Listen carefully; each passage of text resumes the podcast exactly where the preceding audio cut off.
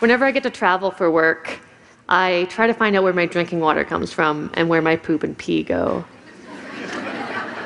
this has earned me the nickname the poo princess in my family, and it's ruined many family vacations. Because this is not normal. But thinking about where it all goes is the first step in activating what are actually superpowers in our poop and pee. Yeah. And if we use them well, we can live healthier and more beautifully. Check out this landscape in Santa Fe, New Mexico. Just notice what kind of words and feelings come to mind. This landscape was watered with treated sewage water. Does that change anything for you? I imagine it might. And that's okay. How we feel about this is going to determine exactly how innovative we can be. And I want to explain how it works, but what words do I use? I mean, I can use profane words like shit and piss, and then my grandma won't watch the video.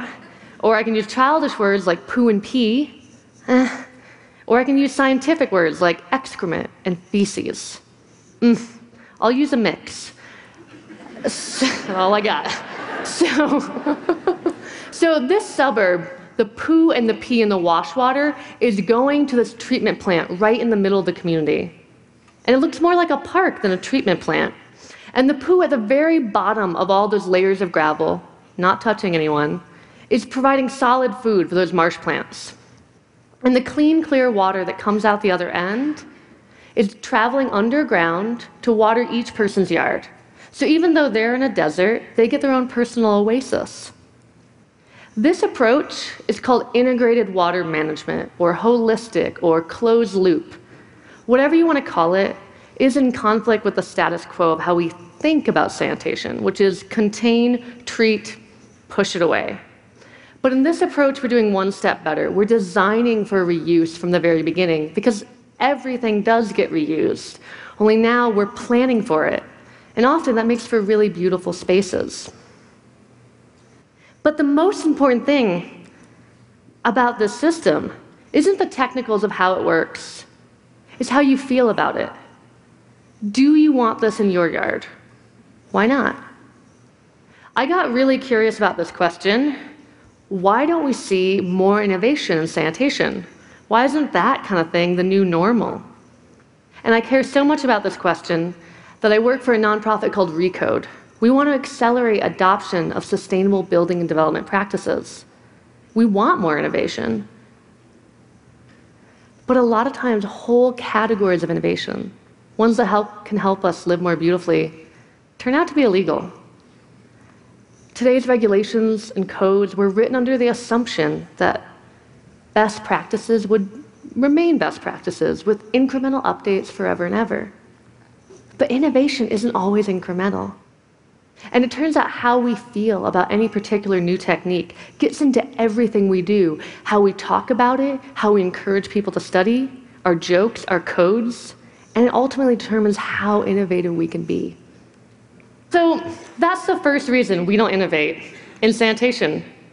We're kind of uncomfortable talking about sanitation. That's why I've gotten called the poo princess so much. The second reason is we think the problem's solved here in the US.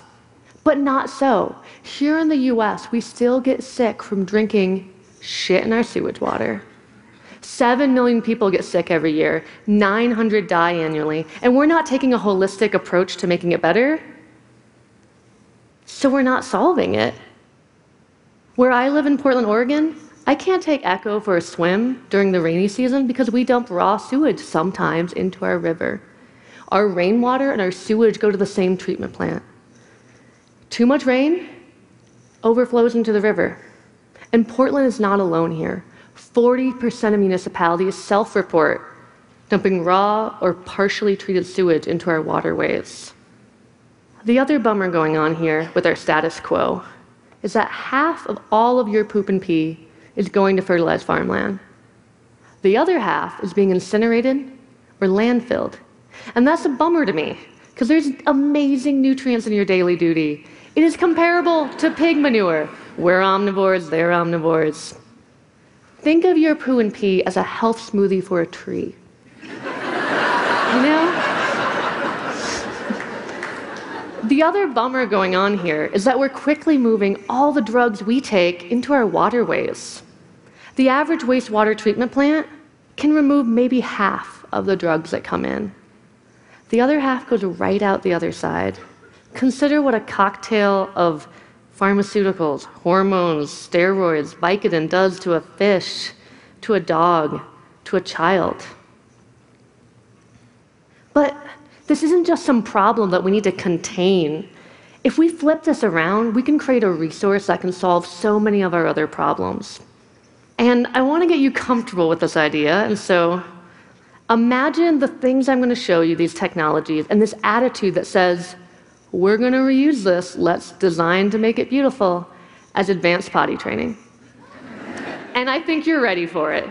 I think we as a culture are ready for advanced potty training. And there's three great reasons to enroll today. Number one, we can fertilize our food. Each one of us is pooping and peeing something that could fertilize half or maybe all of our food, depending on our diet. And that dark brown poo in the toilet is dark brown because of what? Dead stuff, bacteria. That's carbon. And carbon, if we're getting that into the soil, is going to bind to the other minerals and nutrients in there. Boom, healthier food. Voila, healthier people.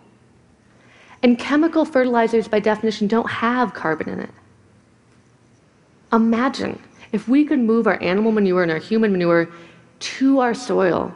We might not need to rely on fossil fuel based fertilizers, mine minerals from far away. Imagine how much energy we could save. Now, some of us are concerned about industrial pollutants contaminating this reuse cycle. That can be addressed. But we need to separate our discomfort about talking about poo and pee so we can calmly talk about how we want to reuse it and what things we don't want to reuse. And get this if we change our approach to sanitation, we can start to slow down climate change. Remember that carbon in the poop? If we can get that into our soil bank, it's going to start to absorb carbon dioxide that we put into the air. And that could help slow down global warming. And I want to show you some brave souls who have had the courage to embrace this advanced potty training approach. So, those folks in New Mexico, why'd they do it? Because they're in a desert, because they saved money? Yeah. But more importantly, they felt comfortable seeing what was going down the toilet as a resource. Here's an average house in Portland, Oregon. This house is special because they have a composting toilet, turning all their poo and pee over time into a soil amendment. Their wash water, their shower water, is going underground to a series of mulch basins and then watering that orchard downhill. When they went to get this permitted, it wasn't allowed in Oregon, but it was allowed in five other states nearby. That was Recode's my organization's first code change campaign.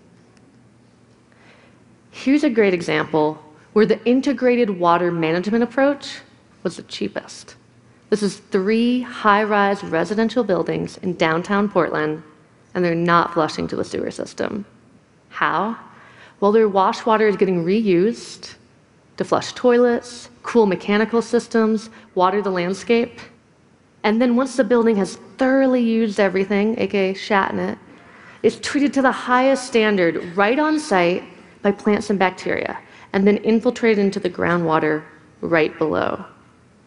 And all of that was cheaper than updating the surrounding sewer infrastructure. So that's the last reason we should get really excited about doing things differently. We can save a lot of money. This was the first permit of its kind in Oregon. Brave and open minded people sat down and felt comfortable saying, Yeah, that shit makes sense. Let's do it. you know? So I keep showing examples where everyone's reusing everything on site. Why? Well, when we look at our aging infrastructure, and it is old, and we look at the cost of updating it, three quarters of that cost is just the pipe snaking through our city. So as we build anew, as we renovate, it might make more sense to treat and reuse everything on site. San Francisco realized that it made sense to invest in rebates for every household to reuse their wash water and their rainwater to water the backyard, because the amount of water they would save as a community would be so big. But why were all these projects so innovative? The money piece, yeah. But more importantly, they felt comfortable with this idea of advanced potty training. Imagine if we embraced innovation for sanitation the way we have for, say, solar power. I mean, think about it. Solar power used to be uncommon and unaffordable, and now it's more part of our web of power than ever before. And it's creating resiliency.